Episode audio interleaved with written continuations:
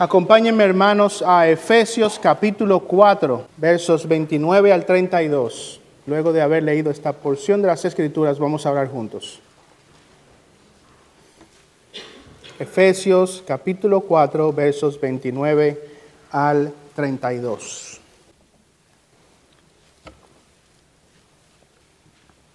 Dice así, no salga de vuestra boca ninguna palabra mala, sino solo la que sea buena para edificación según la necesidad del momento, para que imparta gracia a los que escuchan. Y no entristezcáis al Espíritu Santo de Dios, por el cual fuisteis sellados para el día de la redención. Sea quitada de vosotros toda amargura, enojo, ira, gritos, maledicencias, así como toda malicia Sed más bien amables unos con otros, misericordiosos, perdonándoos unos a otros, así como también Dios os perdonó en Cristo. Vamos a orar. Oh Señor, en esta mañana te pedimos que por favor, por tu misericordia, por tu gracia, por amor a tu nombre, seas con tu iglesia en esta mañana. Ayúdanos, oh Señor, a poder exponer esta palabra tan necesaria para la unidad de la iglesia. Y ven con poder sobre la vida de alguno que aún no ha venido a los pies de nuestro Señor Jesucristo. Te pedimos esto en el nombre de nuestro Señor. Amén. Hermanos, como saben, hemos estado estudiando el tema de la unidad de la iglesia local. Y este es ya el quinto mensaje. Tenía pensado que sería una serie corta, quizás de unos cuatro, pero ya van cinco mensajes y posiblemente vamos a tener muchos más. En el primer mensaje vimos una introducción al tema de la unidad de la iglesia local y allí vemos que la unidad es una agradable, es una buena unidad. Es una unidad que provee para el pueblo de Dios santidad, santificación es una unidad que propicia la presencia de Dios en medio de su iglesia. En el segundo mensaje vimos la definición, la descripción y la, perdón, la definición, la descripción y la importancia de la unidad de la iglesia local. Vimos que esa unidad es un clima predominante no necesariamente un clima permanente. Hay siempre altibajos en esa unidad, pero debe haber un clima predominante de unidad en el pueblo de Dios. Y ese clima se da en la diversidad. La unidad no implica uniformidad, no quiere decir que todos vamos a hacer una copia del otro, pero en esa diversidad hay un enriquecimiento de esa unidad. En el tercer mensaje vimos que el fundamento de la unidad de la iglesia local y vimos que ese fundamento se compone primero de una misma obra de salvación, una misma obra de gracia. La unidad de la iglesia local se da entre los hermanos. Y esos hermanos tienen como fundamento de su unidad una misma convicción creen lo mismo, ¿cómo andarán dos si no estuviesen de acuerdo? Y no solamente tienen como fundamento de esa unidad las mismas convicciones, pero también tienen un propósito en común. Y vimos dos de ellos, la gloria de Dios y el avance de su reino a través de la predicación del Evangelio. La última vez, en el cuarto mensaje, iniciamos lo que podríamos decir es una segunda fase dentro de esta serie de la unidad de la iglesia local y comenzamos a ver las gracias necesarias para mantener, promover y defender esa unidad. Debemos tener un fundamento sólido, la salvación, las mismas convicciones los mismos propósitos, esa es la zapata del edificio. Ahora vamos a comenzar a ver las paredes que comienzan a levantarse. Y una de esas paredes, una de esas paredes que mantendrán la unidad de ese, de ese edificio son esas gracias. Y vimos el domingo pasado la gracia de la tolerancia. Debemos de soportarnos los unos a los otros. Hoy vamos a levantar otra pared y esa es la gracia del perdón. La gracia del perdón. Así como la gracia de la mutua tolerancia se ve en ocasiones amenazada por la realidad del pecado remanente, así también en ocasiones, debido a que somos pecadores, que estamos unidos en la iglesia, en ocasiones por eso, por la presencia del pecado remanente, va a haber roces, va a haber ofensas, va a haber momentos en que lamentablemente pecaremos los unos contra los otros. Y si hemos de estar unidos, va a ser no solo porque nos toleramos los unos a los otros, sino porque tenemos entre nosotros la gracia de poder perdonarnos los unos a los otros. Necesitamos, si queremos la gracia, si queremos la unidad de la iglesia local, necesitamos que crezca en nosotros la gracia del perdón. Hermanos, nadie podría negar que en nuestros tiempos están marcados por una creciente actitud de ira y violencia. Es común ver en nuestra sociedad a hombres y mujeres peleando. Hay guerras, contiendas. La ira se esparce en nuestra sociedad. Cosas que siempre existieron, pero hoy parece que han sido exacerbadas o al menos parece que se dispersan más rápidamente. Eh, eh, eh, cosas como el bullying, como la ira aún en las carreteras cuando manejamos, son, cosas que parecen que van multiplicándose cada vez más en nuestra sociedad. Ese término no se, conocía, bullying o road rage, esa violencia a la hora de manejar, parece que nuestra sociedad cada vez más está impregnada de una actitud de violencia, de ira, de pleito. Pablo nos advierte en contra de esa actitud en la iglesia.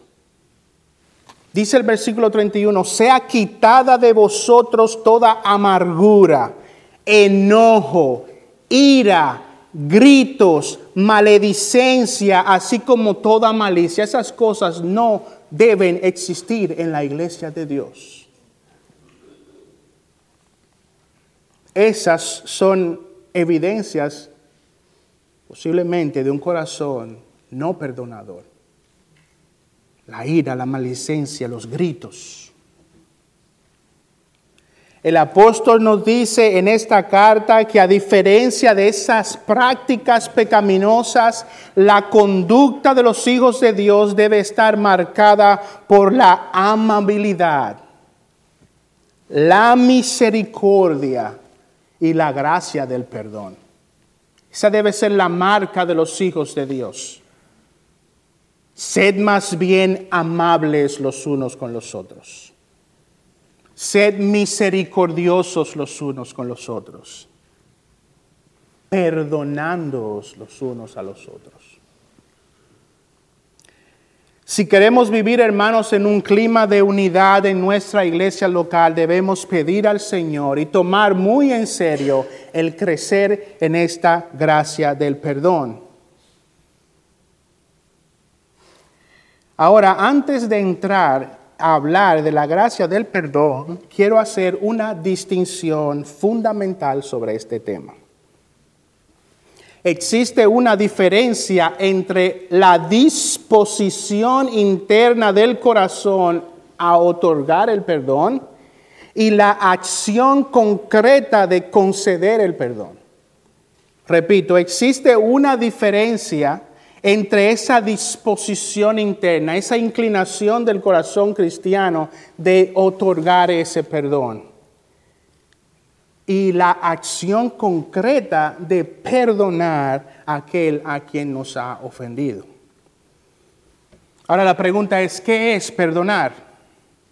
Bueno, voy a dar una definición básica, luego en otros mensajes pienso ir en más profundo sobre ese tema, pero hoy vamos a verlo de manera básica. Esta será una introducción a este tema del perdón.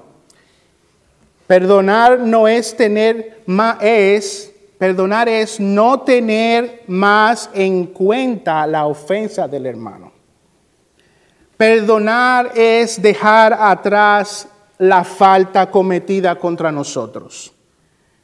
Perdonar es como si tomásemos una deuda y la borrásemos. Perdonar es no guardar un récord sobre lo que ha ocurrido.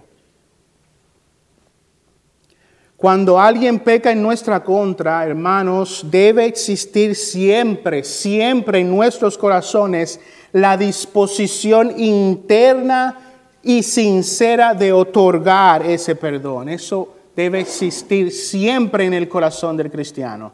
Una disposición, una actitud presta a perdonar a aquel que nos ha ofendido.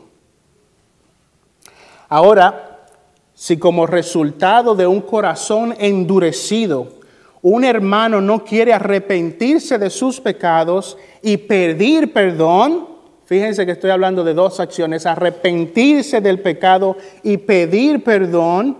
Entonces nosotros no tenemos la responsabilidad o no estamos llamados a otorgar ese perdón. Estamos llamados a tener siempre la disposición a dar el perdón, pero hasta que el arrepentimiento y la, y la petición de ese perdón no se da, no estamos llamados a otorgar ese perdón. De hecho, hermanos, en cierto modo, el otorgar perdón, dígase, el tener esa actitud de borrar eso como si nunca pasó, esa actitud, otorgarla a alguien que no se ha arrepentido y que no ha solicitado ese perdón, puede ser, en cierto modo, contraria puede ser algo que sea más bien para mal del hermano y no para bien. En ocasiones otorgar el perdón a nuestros hermanos sin que exista un verdadero arrepentimiento, más que ganar al hermano, lo que puede lograr es confirmarlo en su pecado y en su error. Parece muy bondadoso de nuestra parte cuando el hermano ha pecado en contra nuestra y nosotros tomamos esta actitud como de que nada ha pasado y pensamos que estamos haciendo algo bueno. No, nosotros estamos confirmándolo en su error y en su pecado. ¿Qué pasa con los hijos que desobedecen, desobedecen y desobedecen y los padres no los corrigen? ¿Cómo aquí acaban criándose esos niños? Nuestra sociedad es un ejemplo de eso. ¿Qué ocurre cuando en una sociedad no hay un régimen de consecuencias? La criminalidad avanza. No, no, no, hermanos, no. Cuando nosotros otorgamos el perdón, dígase, cuando nosotros tomamos una actitud en la cual actuamos como si eso ya no ha ocurrido, cuando ponemos atrás esto, nosotros estamos confirmando, estamos promoviendo el error del hermano. Sin arrepentimiento no puede haber perdón. Ahora yo entiendo que esta declaración puede ser un poco chocante, porque en realidad aquellos que hemos sido perdonados, ¿cuál es nuestra inclinación? A dar el perdón. Esa es nuestra inclinación. Esa es nuestra tendencia, debe ser nuestra tendencia el poder ir rápido a perdonar a nuestros hermanos. Pero esa, hermanos, esa actitud no está basada en una enseñanza bíblica. Puede hacernos sentirnos bien a nosotros, pero no es bíblico. Vamos a Lucas capítulo 17, versículos 1 al 4. Lucas capítulo 17, versos 1 al 4.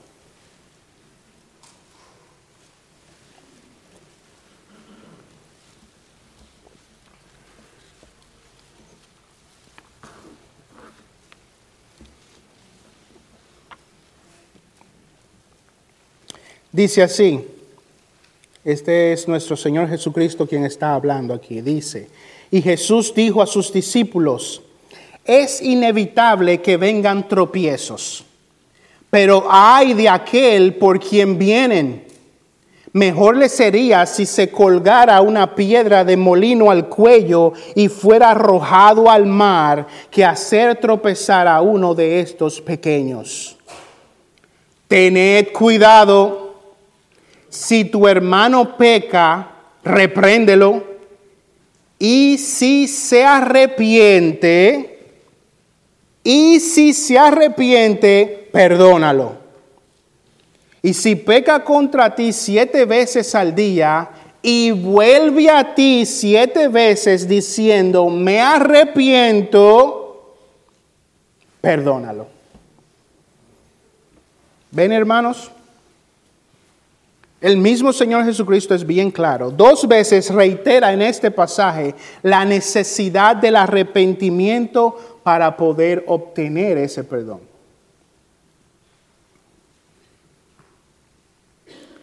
Hay quienes pensarían que no es necesario que la persona se arrepienta y busque el perdón para perdonarlo. Pero esto, hermanos, no es cierto no es bíblico y no es una realidad ni siquiera en la persona del mismo Dios. Primera de Juan capítulo 1 versículo 9 dice, si confesamos nuestros pecados, si confesamos nuestros pecados, Él es fiel y justo para perdonarnos los pecados y para limpiarnos de toda maldad. Vamos a leer el pasaje bien. Si confesamos nuestros pecados. Proverbios capítulo 28, versículo 13 dice, el que encubre sus pecados no prosperará, mas el que los confiesa y los abandona hallará misericordia. Nosotros no estamos haciéndole bien a nuestro hermano cuando tomamos una actitud como si las cosas estuvieran normales. Cuando nosotros conferimos ese perdón, lo estamos confirmando en su error. Le estamos haciendo daño a nuestro hermano. Nosotros debemos buscar con un corazón sincero que nuestro hermano sea restituido de su manera pecaminosa de actuar. Y si nosotros queremos que eso ocurra y si nosotros queremos que haya una relación restablecida entre nuestro hermano y nosotros, tenemos que seguir la receta bíblica, hermano, no la que nos ocurre a nosotros. No les estamos haciendo bien, estamos confirmándolos en el error. Ahora, si estos pasajes dejan claro que el arrepentimiento es fundamental para conferir el perdón, también dejan bien claro que el otorgar el perdón debe de estar siempre cuando ese arrepentimiento se da. No es una opción para el cristiano. Cuando hay un verdadero arrepentimiento y cuando se pide perdón, el cristiano debe conferir el perdón. Debe haber siempre en los hijos de Dios una disposición para otorgar ese perdón. El corazón nuestro debe de estar siempre inclinado hacia eso, otorgar perdón.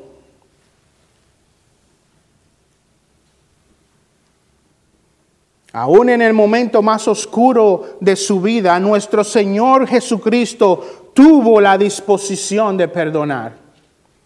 Jesús exclamó en la cruz, Padre, perdónalos porque no saben lo que hacen. Eso habla de la disposición de nuestro Señor Jesucristo a perdonar. Fíjense, hermanos, y no creo que ustedes crean que al decir el Señor Jesucristo ese, le estaba confiriéndole perdón a todos los que estaban al presente.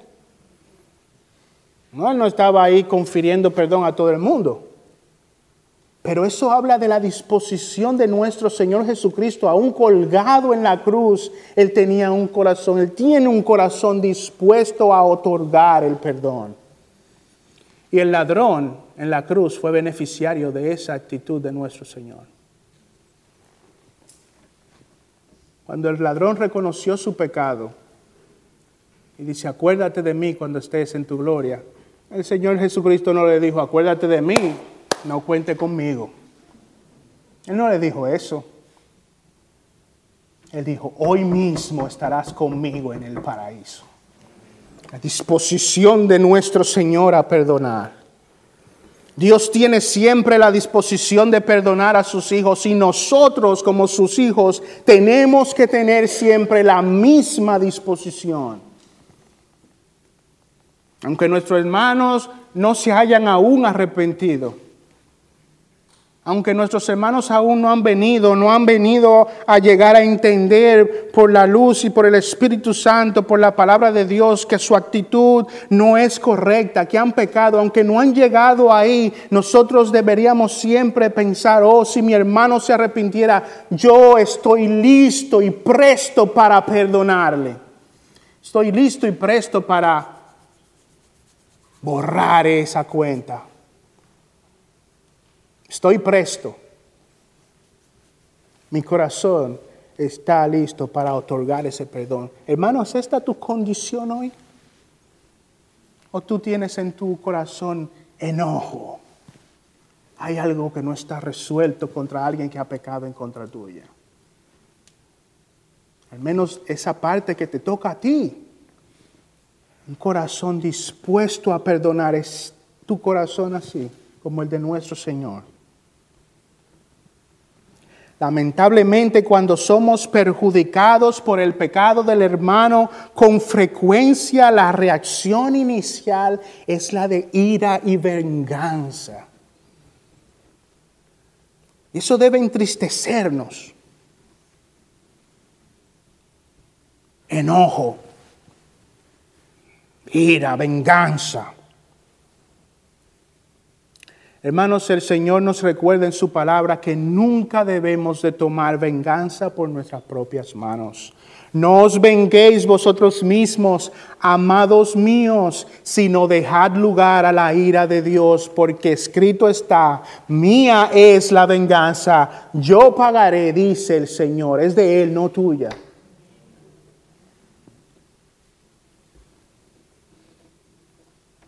Ahora, no solo debemos de ser llevados a tener una actitud, a no tener una actitud de venganza, pero tampoco debemos ser arrastrados por un sentimiento de amargura, un sentimiento de enojo que nos impida perdonar al hermano.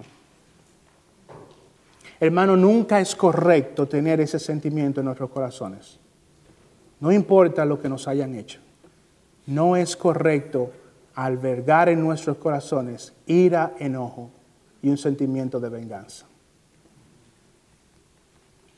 El Señor Jesucristo nos advierte de ese espíritu que no está dispuesto a perdonar. El Señor nos advierte duramente contra tener ese espíritu. Vamos a Mateo capítulo 18, versos 23 al 35. Mateo 18, 23 al 35.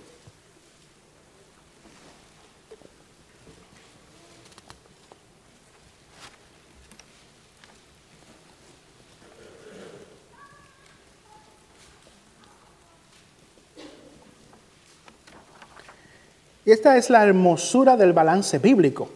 En Lucas el Señor dice, si confiesan, si se arrepienten, si piden perdón, ahí está el requisito bíblico.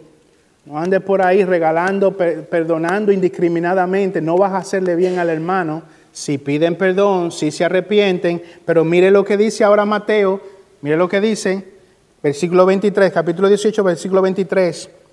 Por eso el reino de los cielos puede compararse a cierto rey que quiso juntar, ajustar cuentas con sus siervos. Y al comenzar a ajustarlas, le fue presentado uno que le debía diez mil talentos.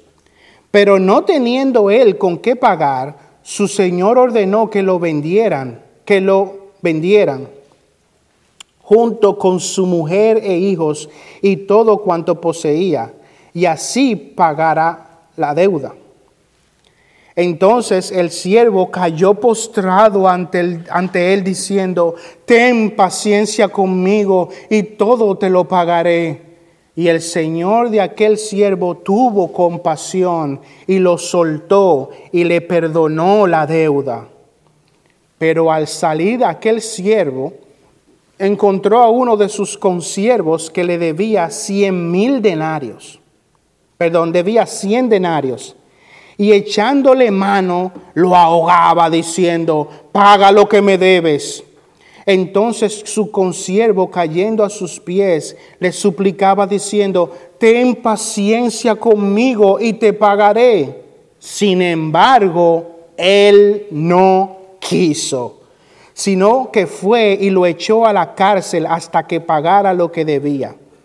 Así que cuando vieron sus consiervos lo que había pasado, se entristecieron mucho y dijeron y fueron y contaron a su señor todo lo que había sucedido.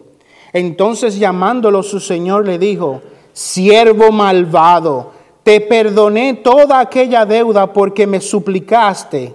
¿No deberías tú también haberte compadecido de tu consiervo, así como yo me compadecí de ti? Y enfurecido su señor lo entregó a los verdugos hasta que pagara todo lo que le debía. Versículo 35. Así también mi Padre Celestial hará con vosotros si no perdonáis de corazón cada uno a su hermano.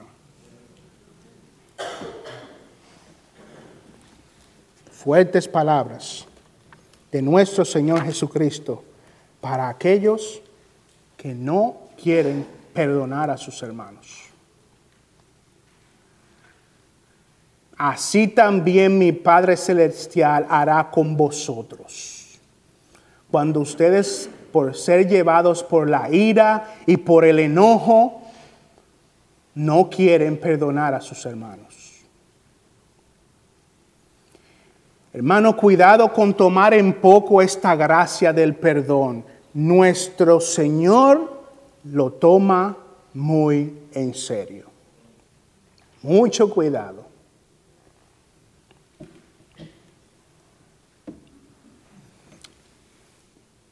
Cúrate en salud. Prepara tu corazón y lleva por la obra del Espíritu tu corazón a tener esa disposición a perdonar. Si tienes ira en tu corazón, si tienes enojo en tu corazón, no esperes al día que venga tu hermano y te pida perdón y te encuentre de esa manera. Porque puede que peques al no conferirle perdón a tu hermano. Prepárate Lleva tu corazón en dependencia del Señor, en oración, a ese lugar donde debe de estar, dispuesto a conferir perdón.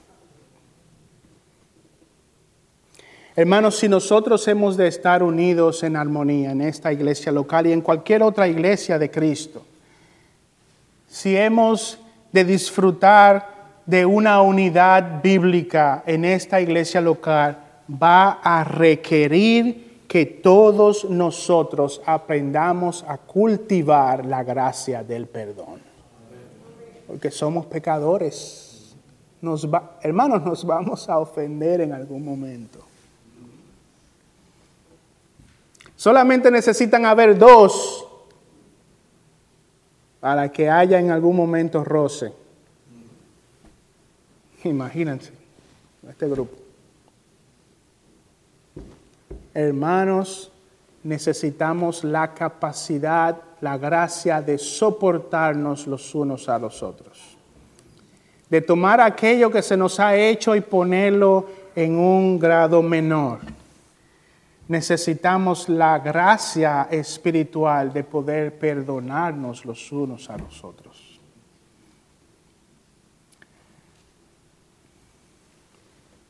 La pregunta es, ¿Cómo podemos crecer en la gracia del perdón? ¿Cómo podemos crecer en la gracia del perdón? Bueno, esta mañana me gustaría sugerir una forma en la que creo podemos crecer en la gracia del perdón. Si quieres crecer en la gracia del perdón, medita en el perdón de Cristo a tu favor. Si quieres crecer en la gracia del perdón, toma tiempo en entender lo que la Biblia dice sobre el perdón de Cristo a tu favor. ¿Qué pueden hacernos nuestros hermanos? ¿Qué tan grande es la ofensa de nuestros hermanos? ¿Acaso se puede comparar con lo que nosotros le hemos hecho a Dios? ¿Acaso se puede comparar con nuestras ofensas contra Dios? Como dijo el pastor en esta mañana, cuando pecamos contra otros, estamos pecando primero contra Dios. ¿Se puede comparar? Nosotros hemos pecado contra el majestuoso y glorioso Dios del cielo y de la tierra.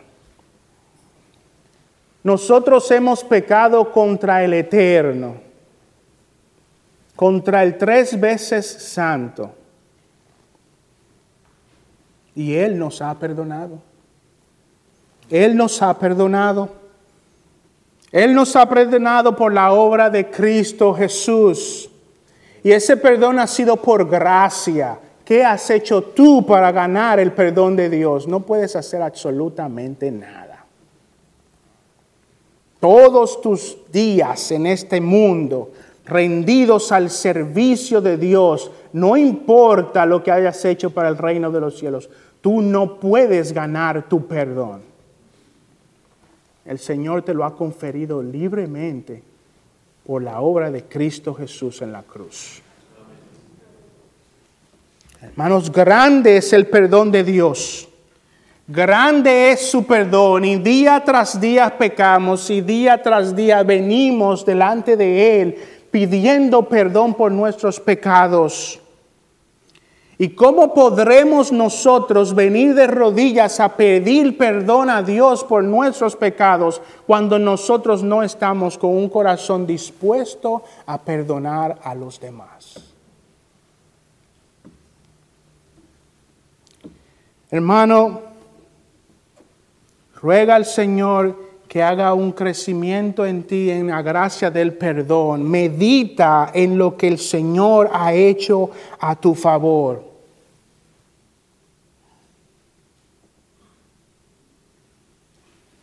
Vamos a Colosenses capítulo 3, versos 12 al 14.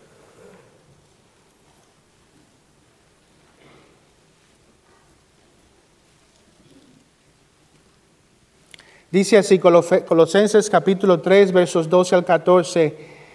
Entonces, como escogidos de Dios, santos y amados, revestidos de tierna compasión, bondad, humildad, mansedumbre y paciencia, soportándoos unos a otros y perdonándoos unos a otros. Si alguno tiene queja contra otro, como Cristo os perdonó, así también hacedlo vosotros. Como Cristo os perdonó. Es el perdón de Cristo nuestro estándar a seguir. el perdón de Cristo a nuestro favor. Es nuestro estándar a seguir. Nuestro perdón debe ser como el de Cristo. Nosotros no podemos aspirar a un estándar más bajo que ese. Como Cristo os perdonó, así también ustedes hacerlo. Hermanos, nuestra unidad depende de eso. Nuestra unidad depende de que crezcamos en esta gracia divina, perdonándoos unos a los otros como Cristo lo hizo. Medita en ese perdón. Sumérgete en las verdades bíblicas sobre ese perdón. Y en dependencia del Señor, pídele al Padre que te haga crecer en esa disposición a perdonar a tus hermanos. Ahora quiero terminar con unas palabras para los incrédulos. Amigo que estás escuchando este mensaje, quiero que sepas que Dios está dispuesto a perdonarte de tus pecados. Y quiero decir eso porque no ignoro la realidad de que puede que haya en medio de nosotros alguien que pueda estar diciéndose ahora mismo que no es cierto, que no es cierto que Dios no puede perdonar a un pecador como él. Y me sorprendió mucho. A veces parecería imposible encontrar a una persona que piense de esa manera, pero las hay, hay muchas personas que piensan así. Me sorprendió mucho en un funeral que estuve no hace mucho, hace apenas unas semanas, estuve en un funeral y hablando con uno de los familiares del fallecido, nuestro hermano Daniel Santo trajo un mensaje sobre el perdón de Dios a los pecadores. Y esa persona me dijo, yo sé que todo lo que dijo ese hombre es verdad, que Dios perdona a los pecadores pero yo también sé lo pecador y lo malo que soy y Dios no me puede perdonar a un pecador como yo, dijo. Sorprendente. Dios no me puede perdonar a mí. Y hablé de la gracia y hablamos sobre la misericordia gratuita de Dios y él insistía que no.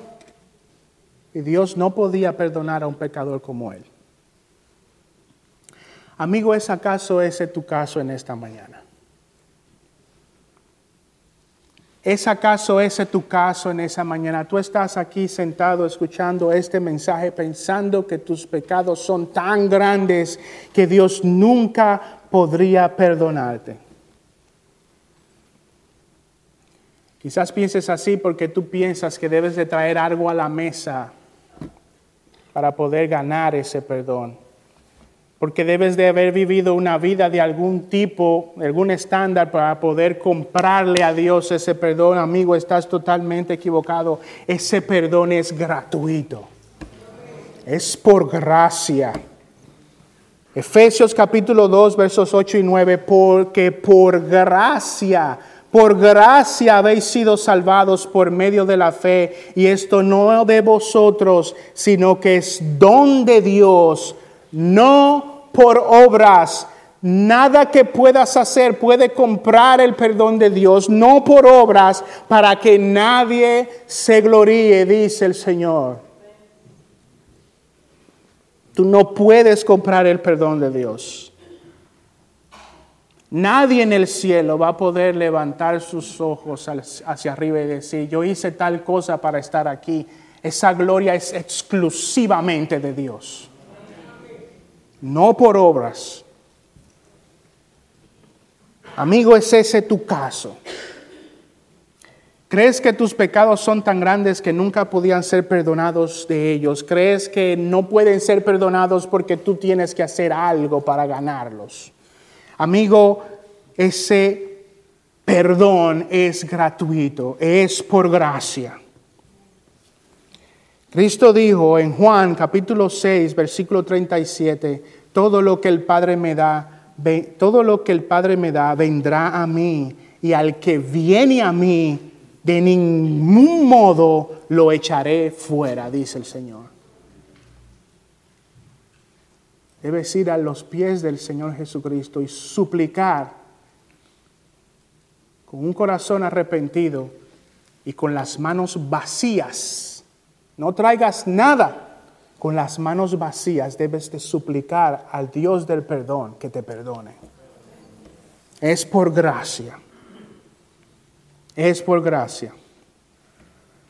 Y aquel que viene con un corazón verdaderamente arrepentido, poniendo su fe y su confianza solo en Cristo, dice el Señor en este pasaje que Él de ningún modo lo echará fuera. Él recibe a pecadores, Él recibe a personas que se ven a sí mismos con las manos vacías y vienen como ese deudor, ten misericordia de mí. Isaías capítulo 1, verso 18 dice el Señor, venid ahora y razonemos. Venid ahora, ven, dice el Señor, aunque vuestros pecados sean como la grana, como la nieve serán emblanquecidos, aunque sean rojos como el carmesí, como blanca lana quedarán. El Señor va a limpiarte de tus pecados. Ve a Él con las manos vacías, suplícale al Señor por su perdón. Vamos a orar. Padre, así como tú nos perdonaste, te suplicamos que tú vengas por tu Espíritu y nos ayude y nos capacites para tener siempre en nuestros corazones la disposición del perdón. Nuestra unidad depende de eso, Señor, de que podamos crecer en esta gracia. Ayuda a cada una de las personas que vienen a esta iglesia local y ayuda a tu iglesia, Señor, donde quiera que se encuentre, a que como un solo pueblo crezcamos en esta gracia del perdón los unos por los otros. Padre, y danos arrepentimiento por nuestros pecados. Danos, Señor, la disposición también de ir humillados, reconociendo lo que hemos hecho y pedir perdón a nuestros hermanos, Señor. Quita el orgullo de nosotros. Ayúdanos a reconocer nuestro mal. Padre, une a nuestra iglesia, te lo rogamos, aún más, únela aún más, te lo pedimos en el nombre santo de Cristo Jesús. Amén.